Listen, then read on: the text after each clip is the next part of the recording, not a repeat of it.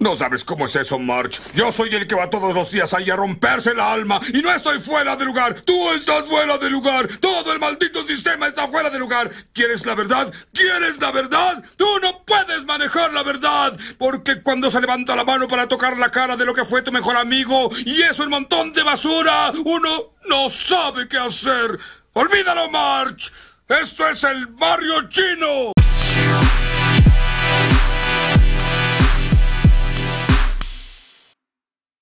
Buen día, bienvenidos a Talento con Valor en su capítulo número 13. El día de hoy tenemos el capítulo titulado 15 cosas que debes de saber sobre la verdad, ¿no? De entrada el título suena, quiero pensar, enigmático, puede sonar interesante para, para algunos, ¿no? Así que, pues bueno, ¿no? Vamos a ver primero de qué es de lo que va a tratar esto el día de hoy. Esto va a tratar sobre la verdad, pero en específico, saben que me llama la atención cuando hay dos puntos de vista encontrados, ¿no? Cuando estamos en una discusión en la cual pues todos podemos llegar a caer, un servidor también, ¿no? Con cualquier otra persona y tenemos dos puntos de vista y los dos pueden llegar a creer que tienen la verdad de las cosas, ¿no? Pero hoy vamos a ver qué es la verdad, por qué también se puede decir que es imposible o cuasi imposible llegar a, la verdad absoluta. Y pues bueno, no siempre estamos desde una subjetividad como personas, como seres humanos. Sin más, vamos a comenzar y como siempre, concepto, ¿no? Concepto de la verdad, la verdad sería la coincidencia entre una afirmación y los hechos tal cual, ¿no? Los, hechos per se. Pero vamos a ver los 15 puntos, 15 cosas que no sabemos o que puede ser que sí sabemos algunas sobre la verdad, pero son cosas que debemos de saber, creo yo, para estar cada vez más cerca de alcanzar esta verdad, ¿no? Muy bien, el punto número uno, vemos a Sócrates. Sócrates, este gran pensador griego que vivió hace aproximadamente 2500 años, ¿no? En el 500 antes de Cristo. Y pues él nos hablaba de la búsqueda de la verdad, pero él, él nos decía que la verdad absoluta eh, se puede alcanzar por medio de los demás, ¿no? Eh, él sabía que existe una limitante cognitiva en la gente, en nuestro constructo de pensamientos, ¿no? Pero él creía que si tú ibas con la gente y le preguntabas sobre una determinada cosa, ¿no? Al conjuntar el conocimiento de todos sobre un determinado concepto, situación, yo persona, yo ente de estudio, pues ya pudiera llegar a estar la gente más cerca de, de esta verdad absoluta, ¿no? Que parece casi imposible alcanzar siendo nosotros, pues, seres humanos, ¿no? Muy bien. Entonces él veía una forma de hackear esta falta de acercamiento a la verdad, pues con el conocimiento de la demás gente. Después él desarrollaría este procedimiento que actualmente se utiliza por coaches y psicólogos, ¿no? De mayéutica, que se trata sobre hacer preguntas específicas y concisas que puedan darle a la persona que las contesta un conocimiento en específico, pero conocimiento que viene de sí mismo, ¿no? Pero bueno, la primera cosa que debemos de saber es, bueno, nosotros tenemos una limitante cognitiva porque solamente sabemos lo que nosotros sabemos, pero siguiendo el aprendizaje que nos deja Sócrates, mientras más gente conozcamos y mientras más gente pueda aportar sobre ese conocimiento que nosotros queremos adquirir para llegar a una verdad un poco más objetiva, pues podemos estar más cerca haciendo eso, ¿no? También de la misma mano, Jorge Luis Borges nos dice, somos lo que somos más lo que cada uno cree que somos, ¿no? En ese sentido, también es importante saber que nosotros tenemos nuestro constructo de pensamientos, pero sobre nosotros mismos lo podemos llegar a ser más objetivo, a vernos de manera más objetiva a nosotros mismos, si también equilibramos y ponemos lo que la demás gente piensa de nosotros, ¿no? Por eso es una herramienta tan importante el saber recibir feedback. Muy bien, entonces ese es el punto número uno. El punto número dos, ¿no? Aun cuando todos pudieran llegar a estar de acuerdo en que están viendo algo que aseveran como verídico, pudiera ser que estemos viendo una ilusión, ¿no? Y esto pudiera ser un poco que pareciera contradictorio con el punto uno, pero este es el caso de la excepción a la regla, ¿no? Lo podemos ver con estos espectáculos de magia, con los de ilusionismo y actualmente en redes sociales. Tú puedes sacar un video de contexto Tú puedes sacar un fragmento de video solamente de un video completo y pudiera parecer que la persona está diciendo algo que no es lo que quizá quiso decir con todo el constructo de la idea completa, ¿no? y mucha gente se ha quejado de ello en la actualidad por esto. Entonces, cuando nosotros queremos hacer un acercamiento a la verdad, también hay que saber si es que estamos viendo solamente una parte, un fragmento de lo que nos quieren mostrar y si es que hay algo detrás de lo que nos quieren mostrar, ¿no? El punto número tres, también hay que saber que hay una verdad histórica, ¿sí? En la historia las cosas ya pasaron y pasaron de una determinada manera. Y tú puedes leer un libro de historia, pero así como ahora existen diferentes puntos de vista políticos, de izquierda y de derecha, por ejemplo aquí en México, gente que apoya al presidente, gente que está en contra del presidente, en Estados Unidos lo mismo, gente que apoya a Trump, gente que no apoya a Trump, y así esto mismo. Tú puedes ver que también existen diferentes agendas de cosas que quieren comunicar, tanto la gente que está con el poder de, un medio de comunicación grande como era ser CNN, Fox News, NBC. En el pasado también, pero lo hacían más los que escribían obviamente libros, ¿no? Estos historiadores. Entonces lo que la gente comenta hoy en día es un punto de vista, es la percepción de alguien que le está tocando vivir este hecho, pero no necesariamente es la verdad, es una interpretación que hace esa persona de los hechos que está viendo en ese momento histórico. Y asimismo quiero que te pongas a pensar que cuando tú lees un libro de historia, tú estarías haciendo una interpretación de la interpretación de la historia que hizo una persona en el pasado. Por lo mismo, lo más importante cuando nos adentramos en hechos del pasado para la búsqueda de esta verdad, pues lo que hacemos para tratar de entender mejor es no cultivarnos solamente de un punto de vista, sino de diferentes puntos de vista, aunque sean contrarios, porque si nosotros estuviéramos en 2050 y estudiáramos los hechos del 2020 de lo que está pasando ahora, sería sesgado solamente, por ejemplo, ¿verdad? estudiar a historiadores que se conocen como de izquierda o de derecha o con alguna tendencia, sino tratar de estudiar a varios y nosotros mismos hacer un raciocinio de qué es lo que en la balanza estamos encontrando en esta investigación histórica. Punto número 4. Hay una verdad de lo que percibe el otro. Jorge Bucay en su analogía del espejo nos dice lo siguiente. Nos dice que para ver tu cara tú necesitas un espejo, ¿no? Necesitas una foto, necesitas una afirmación de que esa es tu, cara, de que ese es tu rostro, pero nunca vas a poder ver tu rostro directamente, necesitas estos artefactos. El espejo para saber quién yo soy, en esta analogía del espejo, sería la mirada ajena, para que yo vea las partes mías que oculto a mi mirada, para que yo vea las cosas que más me definen de mi identidad y de mi personalidad, necesitaré la relación con los demás. Entonces, es este otro espejo en donde puedo mirarme, en donde puedo conocerme. Y cuanto más íntima sea la relación que yo tenga con una persona, más firme será este espejo. Y cuanto más profundo es el vínculo, más aguda es la mirada del otro, se muestran más los detalles, con más nitidez, los buenos y los malos. Por eso también existe la gente que se asusta de la intimidad, porque salen cosas que quisieran no mirarse nunca.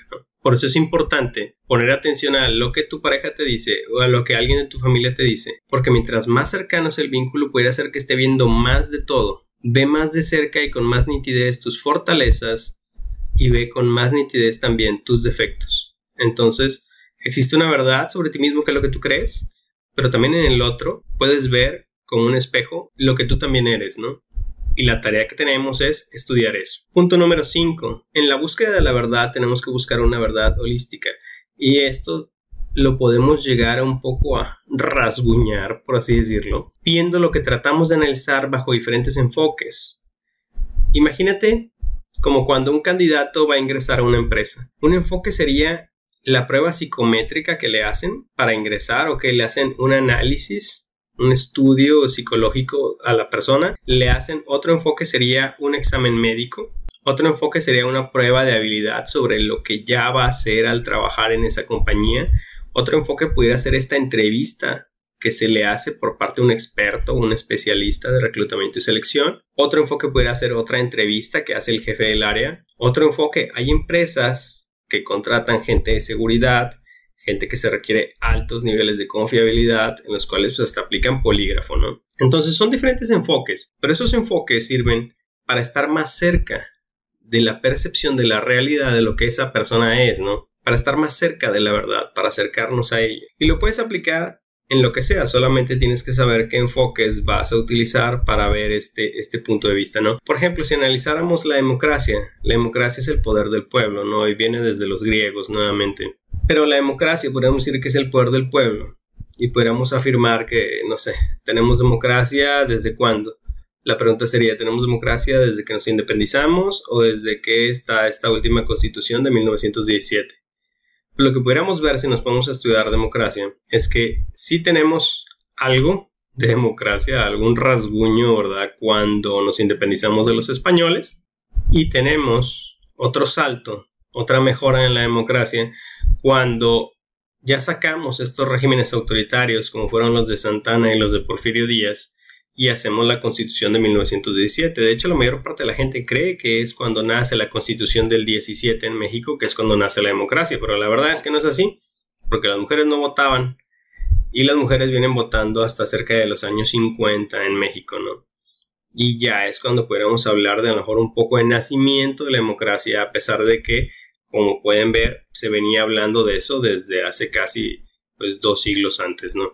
¿Qué sigue pasando? La democracia ha tenido avances y mejoras con el tiempo, ¿no? La mejora que ha tenido en estos últimos años, lo que adquiere en el año 2000 para acá, es el fenómeno de la alternancia. México se da cuenta de que volvió un régimen autoritario cuando había un solo partido que dominaba y tomaba las decisiones del país. Así que decide tomar el control como ciudadanos y vamos hacia una etapa de alternancia en el poder. ¿Qué, qué es? Bueno, en los últimos 20 años solamente los presidentes que han estado a cargo de México en los últimos 20 años han sido de tres partidos diferentes, lo cual es de llamar la atención. Aquí vemos un enfoque que puede ser el enfoque histórico, pero también podemos ver el enfoque económico, cuánto se le inyecta de capital a la democracia en este país y cuánto en otros países, y saber si es que hay intereses económicos de por medio por poner a una determinada persona para que al final esa persona sea la persona que tú elijas en una casilla de votación, ¿no? Entonces te pones a investigar un poco más, ves diferentes tipos de, contexto, ves contextos también en donde la gente pudiera decir, ok, en el ámbito de tecnología, hacia dónde va la democracia, en el ámbito legal y derechos humanos, hacia dónde va la democracia, en el desarrollo sostenible que tiene que ver con la democracia, la religión, el enfoque social y, y, todos los enfoques que tú quieras poner, pues para analizar y tener quizá un acercamiento un poco más de lo que es el concepto y el fenómeno de la democracia, al menos solamente cerrándolo a México. Porque si nos vamos al mundo, si nos vamos a un enfoque geopolítico, pues también vamos a ver que la democracia es diferente, no digamos muy lejos. Simple y sencillamente en Estados Unidos el conteo de votos es diferente. Entonces dos países se dicen demócratas, pero sus sistemas políticos y sus sistemas de democracia son diferentes. Ok, entonces dentro de esta investigación de la verdad holística es que podemos llegar a una verdad o a un concepto más cercano de la verdad de una situación, concepto, yo persona, yo lo que analicemos, ¿no? Punto número 6, el contexto histórico de las cosas, ¿no? Este es un punto interesante porque, por ejemplo, Vamos a poner el ejemplo de Hernán Cortés, ¿no? En algunas pláticas, cuando saco la palabra o el nombre, ¿no? De Hernán Cortés, alguna gente se altera y dice, no, pues es que Hernán Cortés fue un asesino, etc., etc., ¿no? Este, todo lo malvado del mundo es él.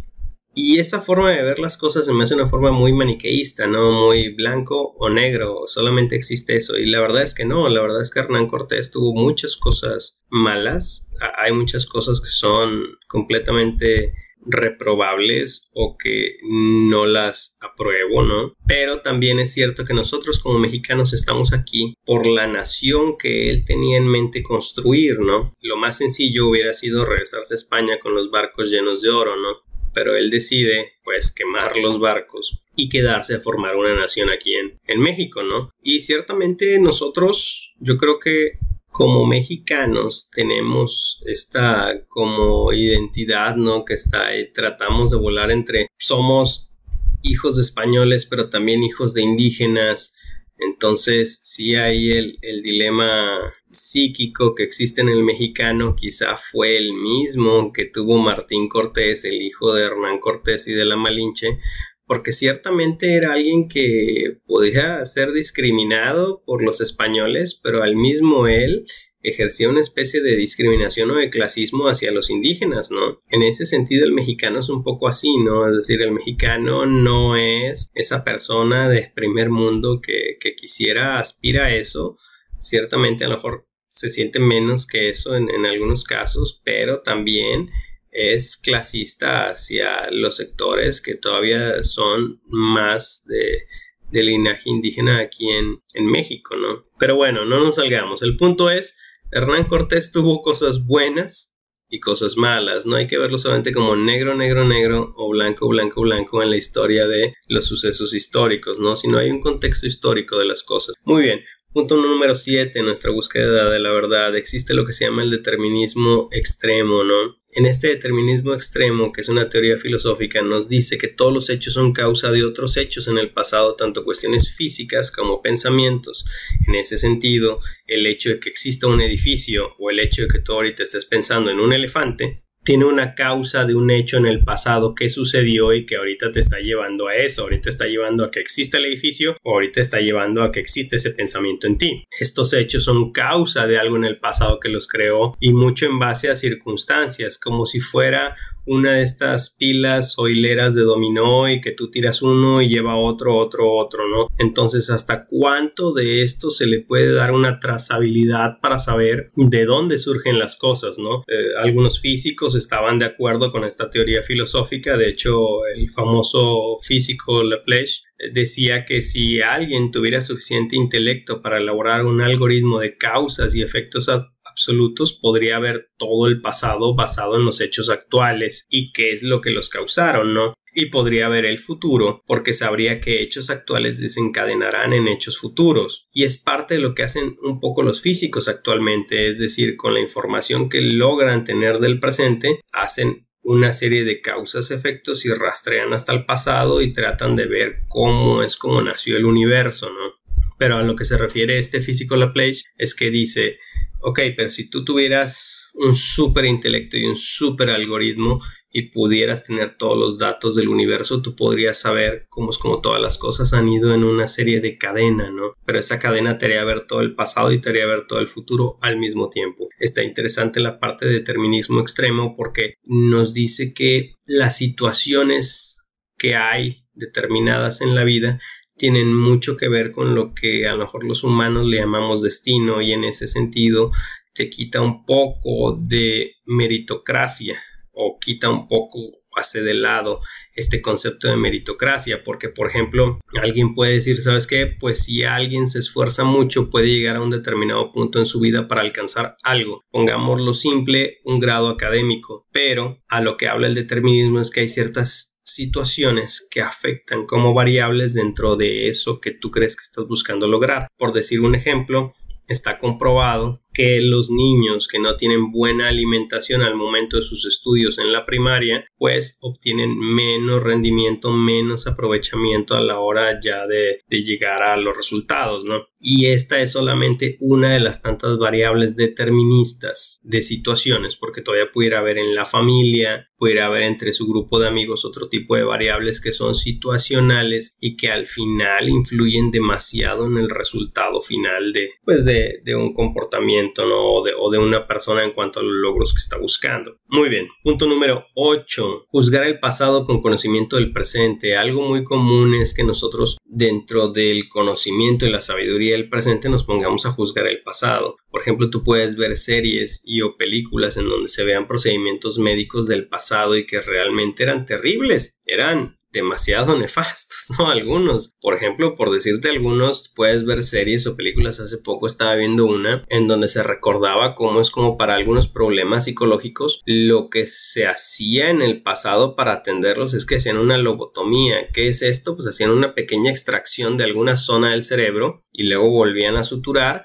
para pues arreglar ese problema y pues sí lo arreglaban, ¿no? Pero le quitaban raciocinio a la persona. Lo que hacían era que pues le, le arrancaban a una parte del cerebro. Obviamente el problema iba a desaparecer, pero también con ello las habilidades cognitivas, ¿no? Entonces eso se hacía en el pasado. Y nosotros desde ahorita podemos llegar a juzgarlo, pero también te hace pensar en qué cosas actuales serán juzgadas en el futuro con el conocimiento y la sabiduría del futuro de, lo que estamos haciendo ahora, ¿no? y eso aplica para todo, aplica para la equidad de género, aplica para las energías renovables, aplica para cada uno de los 17 puntos y objetivos de desarrollo sostenible que tiene la ONU ¿no? actualmente. Entonces, no es correcto juzgar el pasado con el conocimiento del presente, ¿no? Punto número 9. También está mal no querer juzgar el presente porque te es benéfico, ¿no? En este punto, por ejemplo, entran el gobierno, el capitalismo, la democracia, ¿no? Mucha gente dice, oye, pero ¿por qué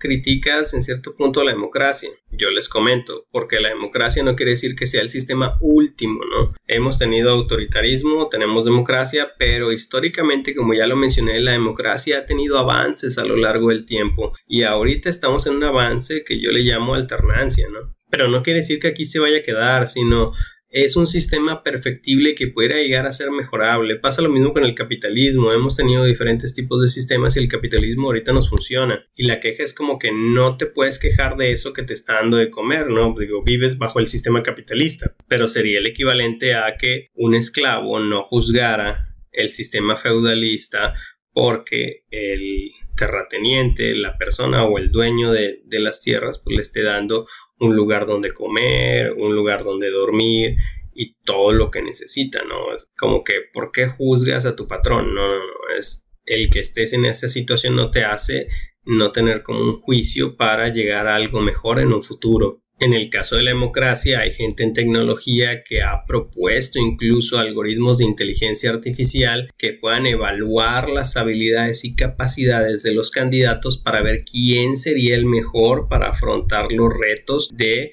una política económica, de seguridad, de salud e incluso algunas contingencias, ¿no? Como ya las tuvimos ahora en este 2020. Entonces imaginen eso, ¿no? Es decir, ya dejas de lado esta decisión de la gente y se le tomamos algún porcentaje de, voto a una inteligencia artificial que nos diría quién es el más apto, ¿no? Pero eh, el llevar eso a cabo definitivamente es muy complejo. No estoy diciendo que esta sea la solución, sino estoy diciendo que el que te crees unos juicios de valor sobre cómo mejorar las cosas, ahí es donde está la parte de valor en esta búsqueda de, la verdad, ¿no? Punto número 10, la percepción de la realidad. Como lo mencioné en capítulos anteriores, existe para los psicólogos una edad cronológica, que es la que todos nos festejamos cada año, y existe una edad mental, ¿no? La edad mental tiene que ver más con la percepción de la realidad que tiene la gente en una etapa determinada de la vida, ¿no? Por decir y por agrupar a lo mejor en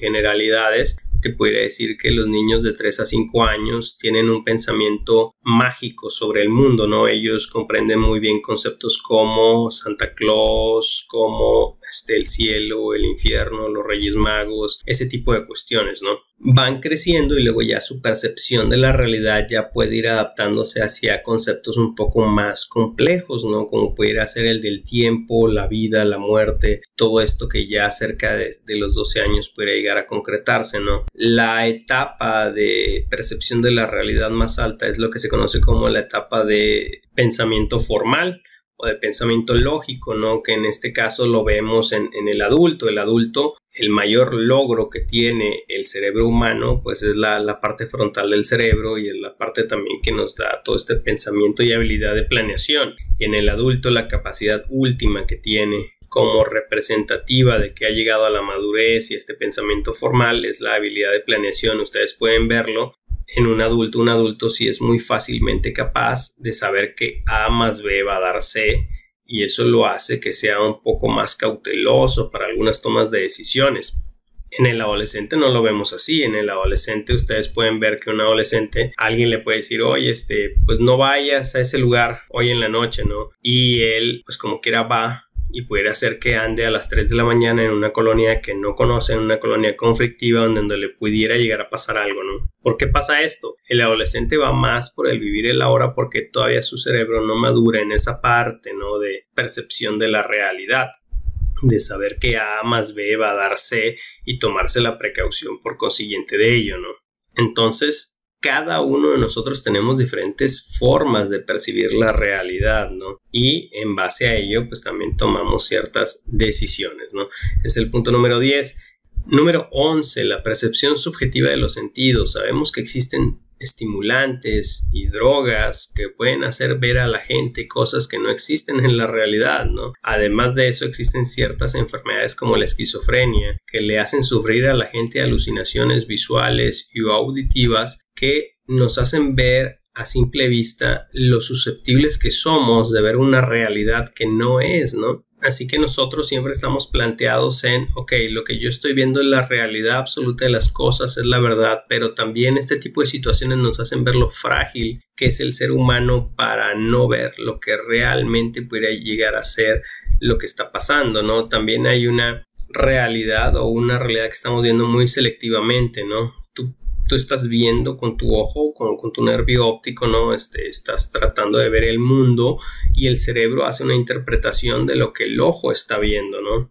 Pero esto pudiera ser selectivo. Tú tienes una imagen completa de lo que estás viendo actualmente, pero pudiera ser que en la esquina inferior izquierda tu ojo en ese momento no esté poniendo tanta atención y tu cerebro pues, no hace la interpretación de esa esquina izquierda de lo que estás viendo, ¿no? Pero eso imagínatelo todo el tiempo, cuando avanzas por las calles, cuando, por ejemplo, cuando avanzas por una calle con mucha gente, pues hay pequeños detalles en los cuales el cerebro quizá no le toma toda la interpretación que quisiera y lo interpreta de una manera rápida y sencilla, pero no pasa toda la información de lo que el ojo le está enviando como información, ¿no? Entonces es una parte interesante de cuán frágil es lo que nosotros podemos llegar a creer que estamos viendo, pero cuán frágil es esto de que quizá no estemos viendo la realidad de las cosas, ¿no? Punto número 12, también puede haber una realidad relativa, ¿no? Tú puedes decir que tienes tu celular sobre la mesa y que el celular está quieto y no se está moviendo, pero en la relatividad de las cosas, la Tierra se mueve a casi 500 metros por segundo, entonces tu celular al igual que tú, si no te estuvieras moviendo, se está moviendo a 500 metros por segundo. Nada en el universo, mientras esté dentro del universo, puede estar quieto, está en constante movimiento, cada quien a diferentes velocidades, ¿no? Entonces hay una realidad relativa de las cosas también, hay una verdad relativa.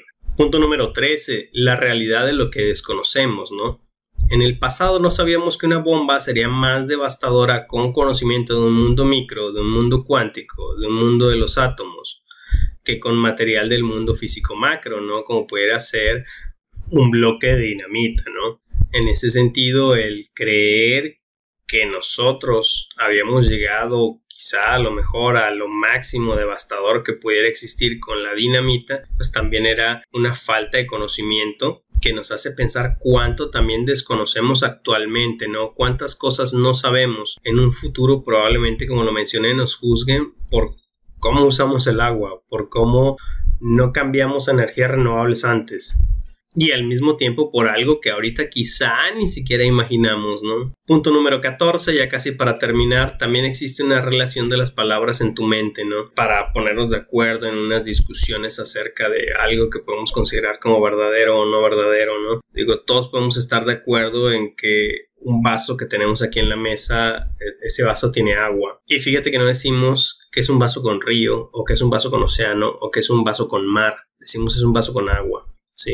Porque todos en el entendido social ya llegamos a un acuerdo de que eso es un vaso con agua, ¿no? Sobre ese concepto. Ya tenemos un acuerdo sobre ese concepto de lo que es y podemos hablar sobre ello y podemos llegar a, a puntos de vista sobre eso, ¿no? Determinado. Pero también, mientras más complejo se hace el concepto que estamos estudiando o del estamos hablando, más complejo es ponernos de acuerdo en la percepción de la realidad que estamos viendo. Por ejemplo, ya cuando metemos conceptos como felicidad, amor, éxito, vida, muerte, alma, espiritualidad, pues cada vez ya tenemos conceptos que quizá a lo mejor cada quien tenga un punto de vista diferente. Alguien en una analogía pudiera creer que un vaso con agua es un vaso con agua y el otro puede creer que el otro es un vaso de río, ¿no? Pero como analogía de, por ejemplo, la espiritualidad, cada quien puede tener puntos de vista diferentes y en ese puntos de vista diferentes sobre un concepto al cual todavía no llegamos a un acuerdo como sociedad, es que pudieran llegar a existir estos conflictos de la búsqueda de la verdad, ¿no? Pero y aquí está la parte interesante y es lo que nos dice el punto número 15, como para ya llegar a un acuerdo de las cosas. El punto número 15 es la, teoría de Hegel. No, Hegel dice que tú tienes una tesis que en esencia sería una idea. Esa tesis traería por consecuencia siempre una idea contradictoria que sería una antítesis. Y del conflicto de la tesis y la antítesis se formaría una síntesis que sería un pensamiento mejorado, una idea mejorada de las cosas, ¿no?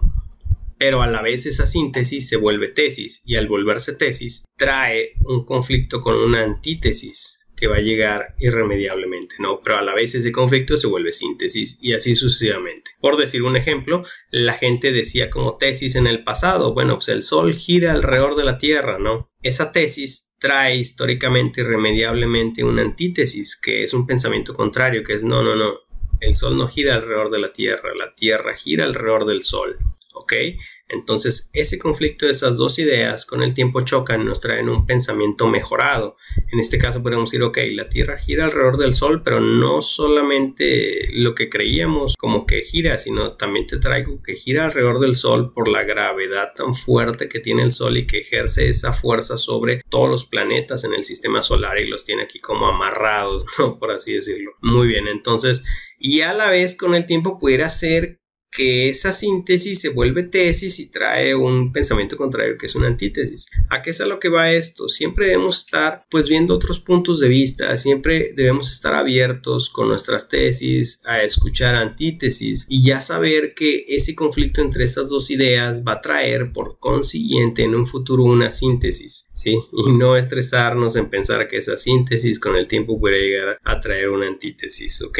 En palabras de mi estimado Roberto Él cuenta que cree que la civilización como tal se formó en el momento en que dos seres Homo sapiens, quizá o quizá no, en lugar de arreglar sus diferencias a golpes o matando, lo hicieron por medio de palabras, por medio de acuerdos, ¿no?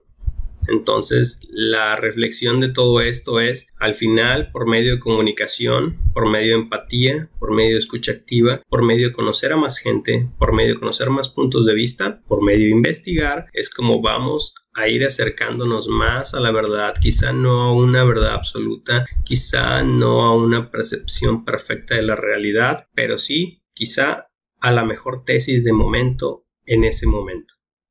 Muchas gracias.